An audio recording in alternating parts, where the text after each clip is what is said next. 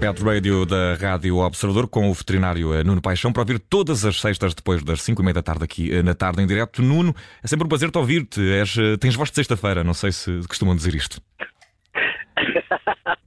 Boa tarde. É, olha, ainda bem que, que, que, seja, que seja algo de bom e que seja uh, um, um anunciar de algo agradável daqui para a frente. Não, não me importa nada ter voz de sexta-feira. É, é, ótimo, é ótimo, era um elogio.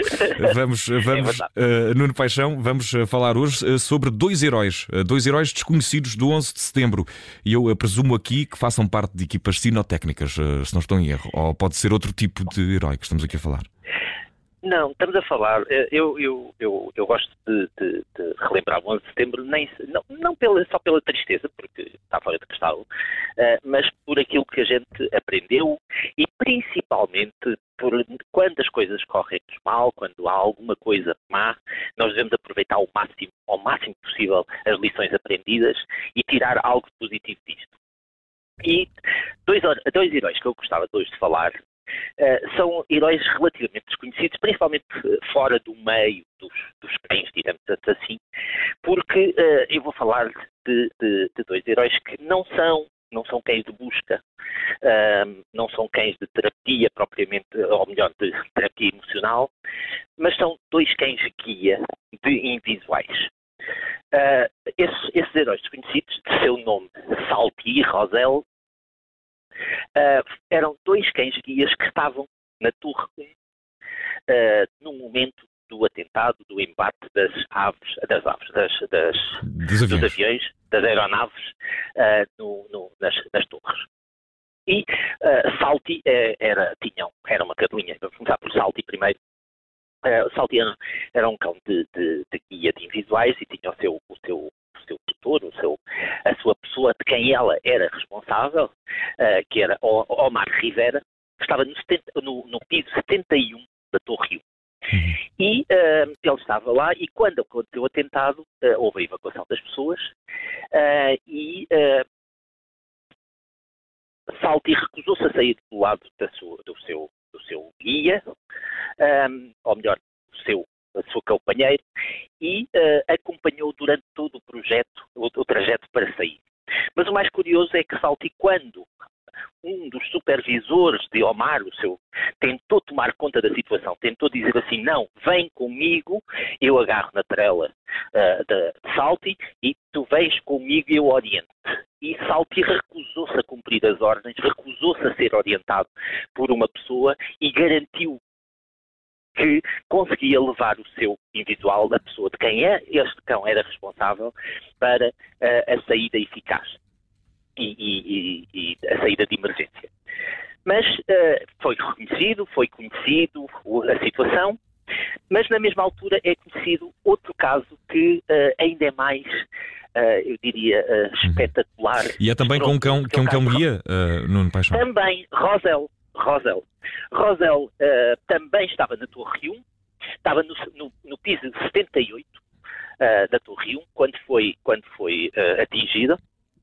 E naquele momento era uma sala que tinha muitas pessoas a trabalhar e tudo entra em pânico tudo entra em pânico, os alarmes começam a soar, as pessoas começam a gritar, cada uma corre para o seu lado, de repente o escritório enche-se de fumo e ninguém consegue saber por onde sair. Os sistemas de emergência, de saídas de emergência, não funcionaram eficazmente, uh, ou seja, temos uh, a Rosel, temos o seu, o seu, o seu uh, humano de quem ela é responsável, uma, pessoa, uma, uma pessoa chamada de Michael Inkson, que mais tarde veio escrever um livro de quem puder, chama-se Thunderdog, a verdadeira história de um homem cego, o seu cão-guia e o triunfo na confiança. Eh, eu estou a traduzir assim meio, uhum. meio à, de forma eh, livre. Mas bem eh, traduzido, basicamente, traduzido. ficou perceptível. O que, eu, o que eu quero dizer é, eu confiei. Eu confiei e triunfei porque confiei.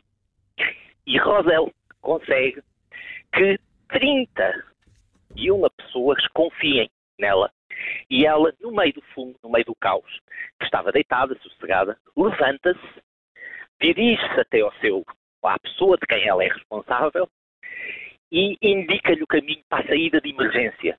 E as outras 31 pessoas que estavam no escritório, que não conseguiam encontrar uma saída de emergência, confiam em Rosel e seguem-na até à escada de emergência e acompanham-na durante os 1500 degraus que demorou a chegar até ao, ao andar terra.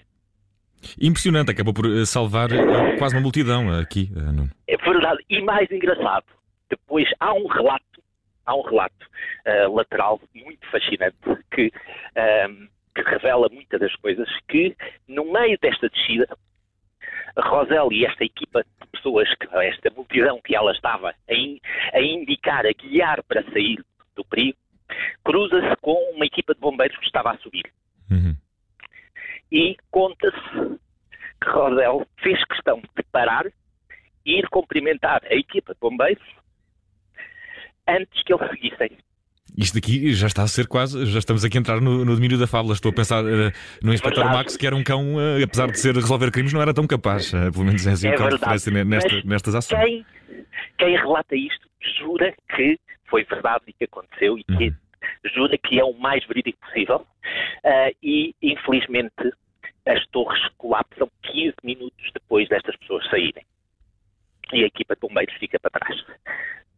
E, uh, Nuno, para que percebamos também como é que estes cães uh, têm esta capacidade, para que possamos também depositar neles tamanha confiança, que tipo de treino é, é que estes cães guia têm? Para saber onde é uh, a, a saída ou as escadas de emergência para detectar isso e também para, parando para complementar uma equipa de bombeiros, há um tipo de treino que é também feito por essas, por, essa, por essas pessoas, como há, por exemplo, equipas citotécnicas na PSP, há bombeiros com equipas citotécnicas, é possível que isso seja uma associação? Sim, possível, o treino está evidente. Eu diria mais, a formação é, é uma informação avançada. Uh, hoje em dia, eles precisam de assim, aprender coisas coisas práticas, precisam de aprender aonde é que está, não é no caso dos invisuais, mas nos assistência, por exemplo, onde é que está o interruptor da luz para poder acender a luz quando as pessoas não conseguem aceder à luz, como abrir, abrir gavetas, uh, os, os, guias de, de, invisuais têm que aprender a determinar se o semáforo está vermelho ou está verde para mas, avançar na, na, passadeira. Supostamente os cães não, não veem as cores, isso é um mito? Uh... Uh, não, mas, mas pode estar a posição. Uh, primeiro, as cores não são bem as mesmas, eles veem diferenças de coloração, podem não ver o vermelho quando nós estamos a ver o vermelho, uh, ou o amarelo quando nós estamos a ver o amarelo, mas veem diferentes colorações e a posição de onde está. É? Os, os daltónicos sabem exatamente no, nos uhum. semáforos onde é que está o uhum. verde, amarelo e, e verde, não é? O, e vermelho. Portanto, isto há, há, há um treino, é verdade, uhum. mas mais do que isso, nós hoje em dia temos uma ligação tão grande entre cães e humanos que eles, através do dia a dia, através de nos acompanharem nas rotinas, neste escritório, imagine, as rotinas, ela, ela identificar uma luz de emergência diferente do normal, ela ao saber que naquele, naquele trajeto uh, há menos fumo, é mais fácil de. Isso é, é uh, é uh, maravilhoso e assustador ao mesmo tempo. Porquê? Porque isto quer dizer que, enquanto nós andamos no nosso dia a dia, os nossos cães estão-nos a observar de manhã até à noite. Estão a ver o que é que a gente está a fazer. E comportam-se conforme aquilo que a gente faz. E uh, uh, Nuno, uh, sendo que estes dois cães tiveram, tiveram este, este papel, apesar de não serem cães oficiais de busca, serem cães de guia, foram de alguma forma reconhecidos? O que é que seguiu na vida destes cães? Sim, houve, foi, houve um que foi, foi, celebrado em livro, já soubemos, o Rossel, mas o que aconteceu à cadela?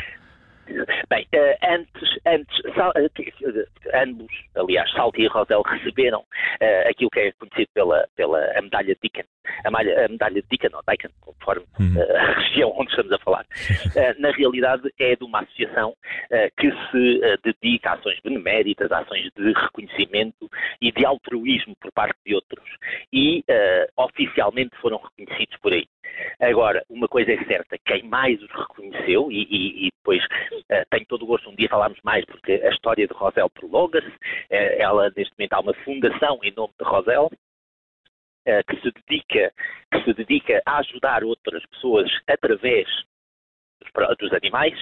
Uh, depois há uma série de publicações sobre o herói desconhecido uh, e outras Roselles que houve durante, durante várias situações de desastre, uh, e sim, ela tem vindo a ser reconhecida. Infelizmente não tem, não tem a mesma importância que outras, que outras situações, mas cá estamos nós, no Pet Rádio, para enaltecer essas situações. E, e, ficam aqui enaltecidas. Pronto, presumo que nenhum dos. Pronto, presumo, tenho quase certeza absoluta que nenhum dos cães ainda nos dias de hoje esteja, esteja vivo, mas tiveram com certeza não, não uma, não uma longa vida e também geradores de histórias que contamos aqui no Pet Radio. Tem nova edição na, na próxima sexta-feira. É sempre um prazer receber o Nuno Paixão, o nosso veterinário, com voz de, de sexta-feira. Ficou agora o título dado. Né? Nuno, um grande abraço. Até para a semana. Um abraço e fim de semana. Bom, Bom fim de semana. para todos. Bom fim de semana.